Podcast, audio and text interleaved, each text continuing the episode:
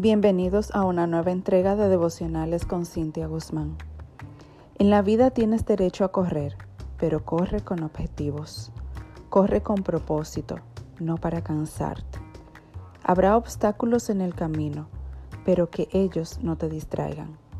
En vez de detenerte a ver su tamaño, sáltalos. Dios no permite piedras en el camino que no podamos superar. Si sabes hacia dónde vas, sigue corriendo. Si no, detente y marca una meta. No solo corras, debes estar seguro hacia dónde vas. Feliz día, campeones. Bendiciones. Tomado del muro del pastor Amaury Severino en voz de Cintia Guzmán.